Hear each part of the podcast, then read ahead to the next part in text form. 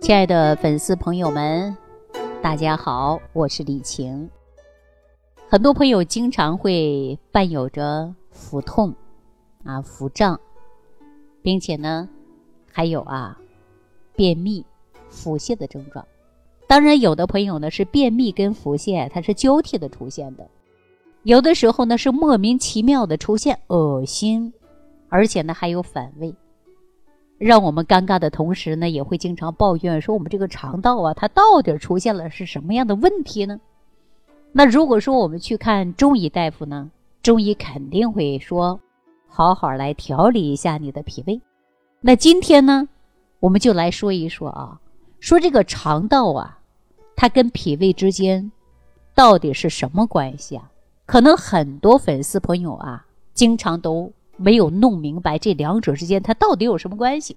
那中医所说的脾胃呀，一般呢，它是泛指人体整个消化系统，除了脾和胃以外，其中还包括的就是胰腺、肠道等器官。早在金元时期啊，中医就有了“百病结于脾胃衰而生”这个观点呢，就是李东垣提出来的。那脾胃功能与疾病发生啊，它是息息相关的。早在历代医家共同的看法，但今天呢，我们就跟大家谈一谈这个肠道。即便是翻遍医书啊，其实讲解的还是比较少。那随着科学技术不断的发展，现代医学对肠道的研究不断的加深。近几年我们会发现啊，肠道的微生物，尤其呢，益生菌和中医的脾胃观呢。有着众多不谋而合之处，那我呢，今天就跟大家呀，带着显微镜，啊，参照一下古人中医智慧的脾胃学说，来让大家认识一下人体微生物肠道的事情。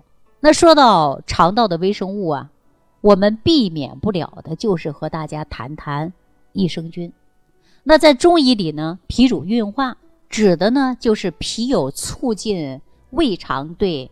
食物的消化和吸收功能，并且呢，吸收过来的水谷之精微啊，它能转化为气血，转化出这些气血呢，它能够输送到全身各个脏腑器官。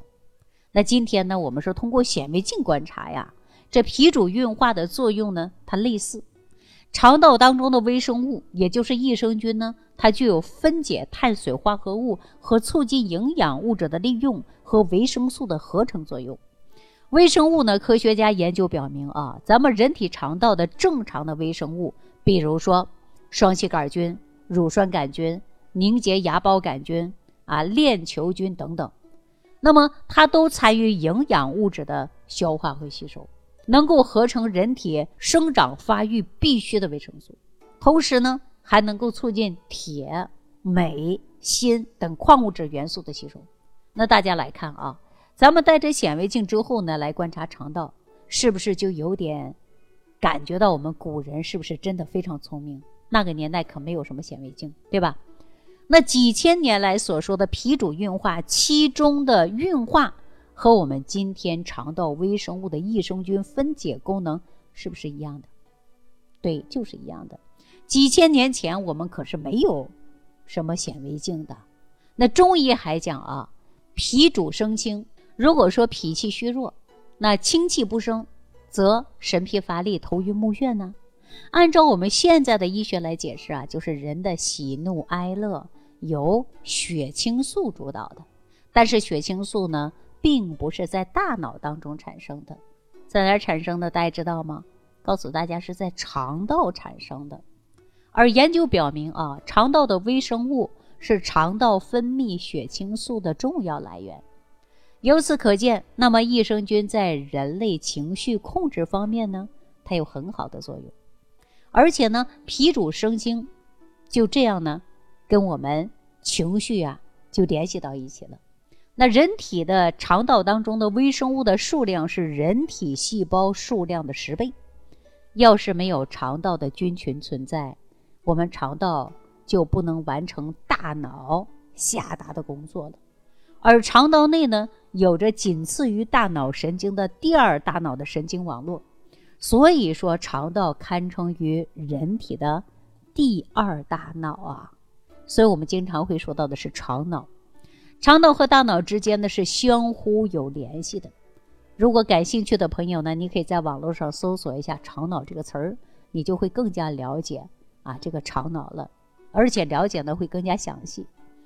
肠道呢不仅是人体百分之七十的免疫力的来源，而且还控制人们的百分之九十五的情绪。那从中医的理论啊，脾胃到如今的肠道益生菌的研究。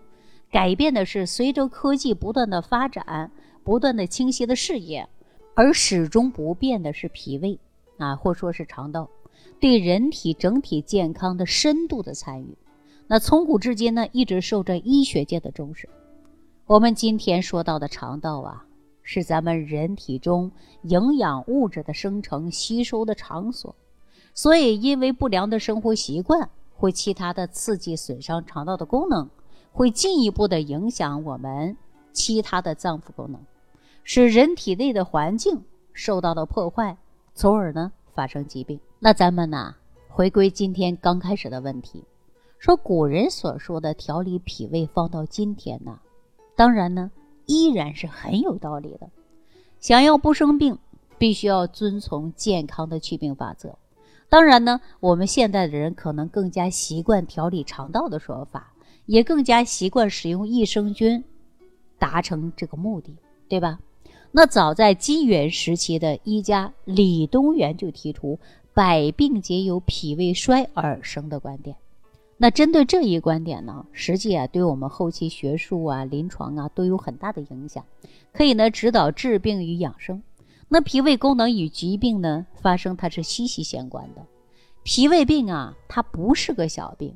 啊，这是早已经历代医家的共同观点。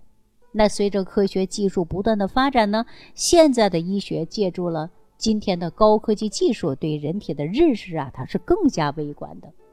对于人体的探索呢，也在不断的提高。你看，近来我们就发现肠道的微生物，我们说的就是益生菌嘛。这些呢，肠道的微生物与肥胖啊、糖尿病啊、肠炎呐、肿瘤啊，有很多疾病的发生啊，它都是有关系的。就比如说，咱人体正常的情况下，人体内的温度是在三十六度五到三十七度左右吧，使内脏保证正常的工作状态，那机体各种调节呢也是发挥正常的。但是呢，当我们摄入比人体体温温度低的食物，那内环境呢失去了平衡，那么进一步呢就会影响到肠道的微生物。某一些条件在致病菌啊寄生在人体某一个部位的细菌，在正常的情况下它不会致病。当人体的平衡受到破坏的时候，它就可能会引起疾病，所以可能会引起肠道各种各样的问题，比如说腹泻、腹痛、恶心、呕吐。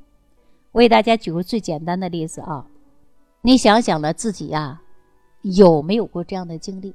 啊，当我们从外边热热乎乎的环境进到走入开着冷气的房间，你的屁股还没等坐稳，你就会感觉到肠道啊像漏了一样，急急忙忙往卫生间去跑。有没有这样的人？当然，有的人吃着火锅口渴了，于是呢喝两个冰镇的酸梅汤啊啊饮料啊，就马上啊就一激灵要想去洗手间。还有一种嘴馋的人说了，好久没有喝过果茶了。喝了几口呢，常温的啊，加了几勺呢牛奶啊或者饮料，那立即就会有反应，因为乳酸菌呢，它怎么样啊？对你呢可能会肠道有乳糖不耐症，你马上就会去厕所，对吧？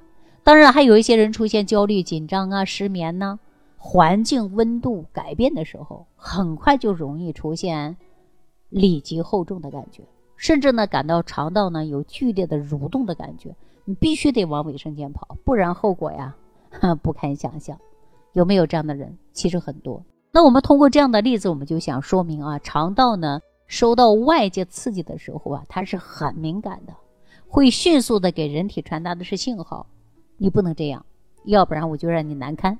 所以说，大家说，哎呀，着急呀，往卫生间去跑，憋不住了，啊，会有这样的情况。那么，咱人体肠道内微生物的菌群要想维持正常的。菌种数量分布于平衡状态，取决于谁呀？告诉大家，取决于免疫系统与益生菌的保护。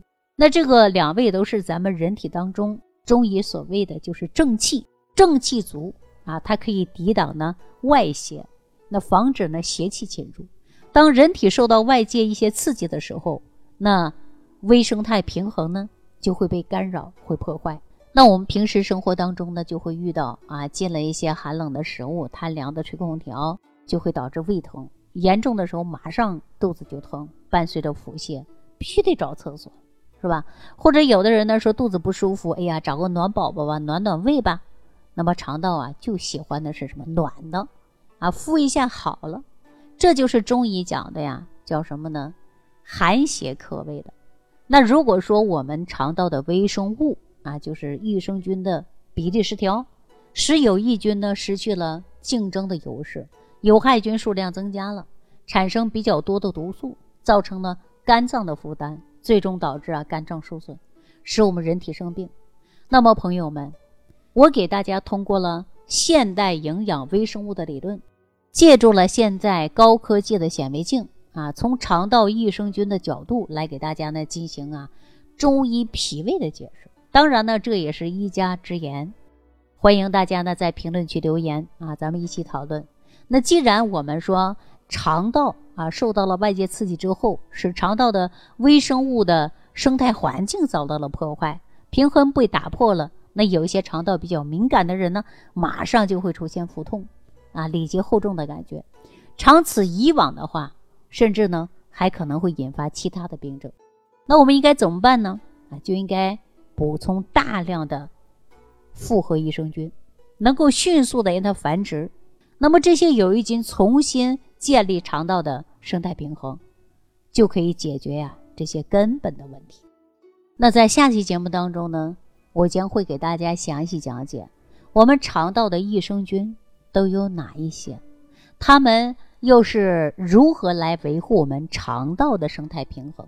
好的，朋友们，总的来说呀，咱们人体是一个复杂的有机整体，通过血脉、经络、各个脏腑之间的联系，才有共同发挥着正常的生理作用，让我们呢处于一种健康的状态。那脾胃肠道是我们人体当中营养物质的生成。